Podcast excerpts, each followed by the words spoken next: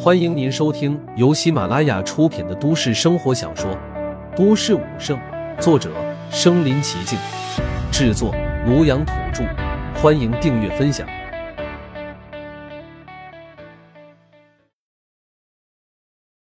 第五十三集，我的人谁敢动？之前只有排球大小的原单，仅仅片刻就扩大了数倍。现在的原单足有一人核爆那么大。陆凡急忙快速计算自己武力值增长幅度，不算不知道，一算吓一跳。就在刚才那片刻间，他的战力值居然又飙升了两三万。陆凡目光移动到了庙里，小伙子，怎么样？许了什么愿了？这时，那位大叔主动问了一句：“希望周围的人幸福安康。”好孩子，大叔夸赞了一句陆凡。就在这时，忽然有几个武僧走进了院子里。这几人修为都不俗，见到这里一片混乱，登时面色一沉。将这些人赶走，待会要来一位大人物。住持说了，一定要确保没有闲杂人等干扰。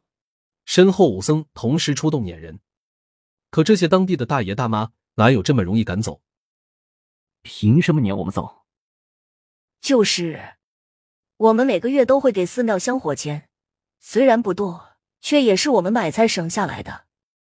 怎么说也为你们寺庙做贡献了。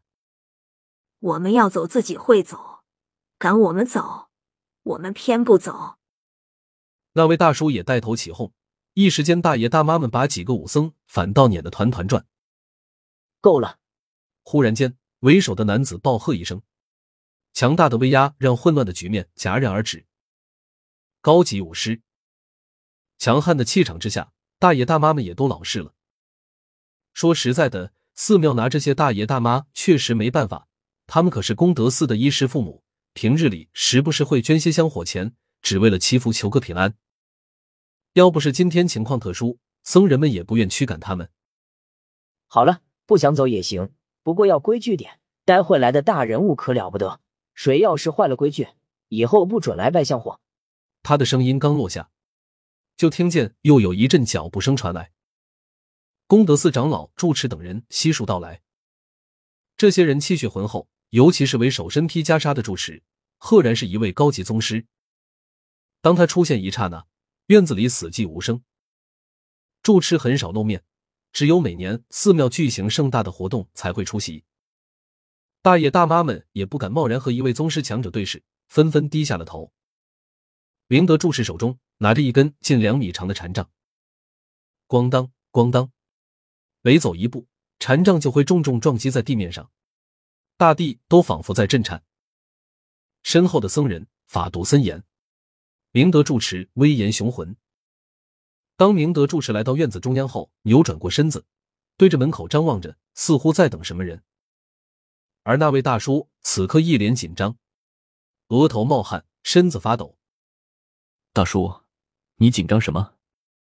陆凡忍不住开口道：“你这小家伙，怎么不紧张？”黄鸿飞诧异的扫了一眼陆凡。要知道，住持气血何其强大，一般修为低微之人都会像黄鸿飞这样承受不住。反倒是这个高中生小家伙，似乎没有任何影响。这有什么可紧张的？待会要紧张的怕是他吧？陆凡随口说道。而且没有压低声音。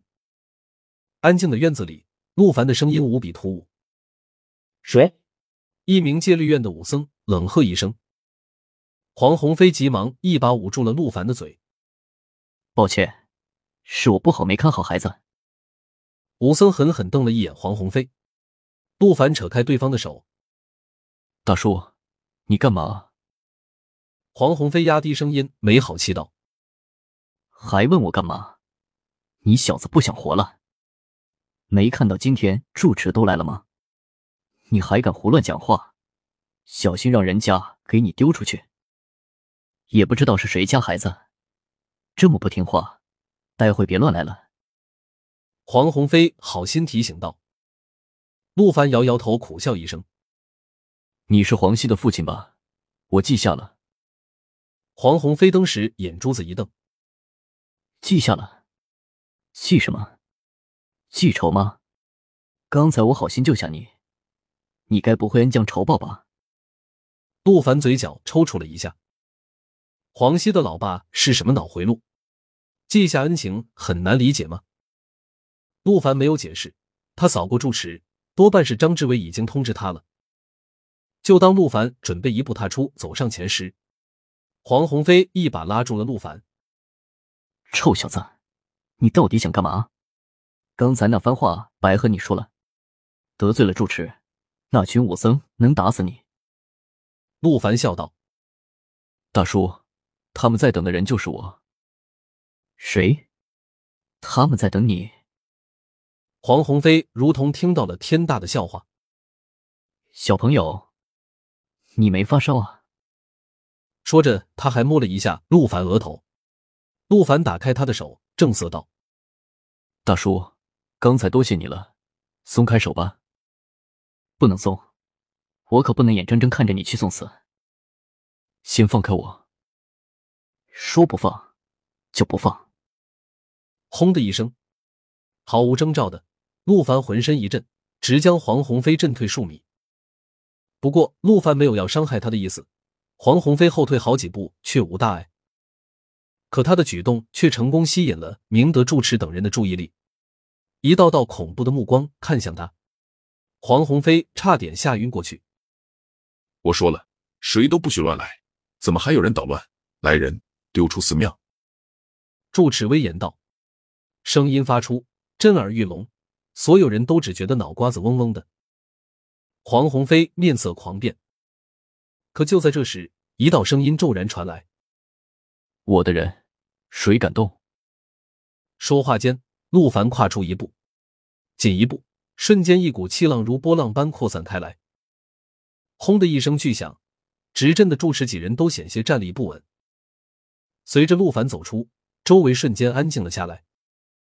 好大的胆子！哪里冒出来的小子，也敢在功德寺撒野？一位莽撞的武僧刚要发火，谁知住持却喝道：“退下！”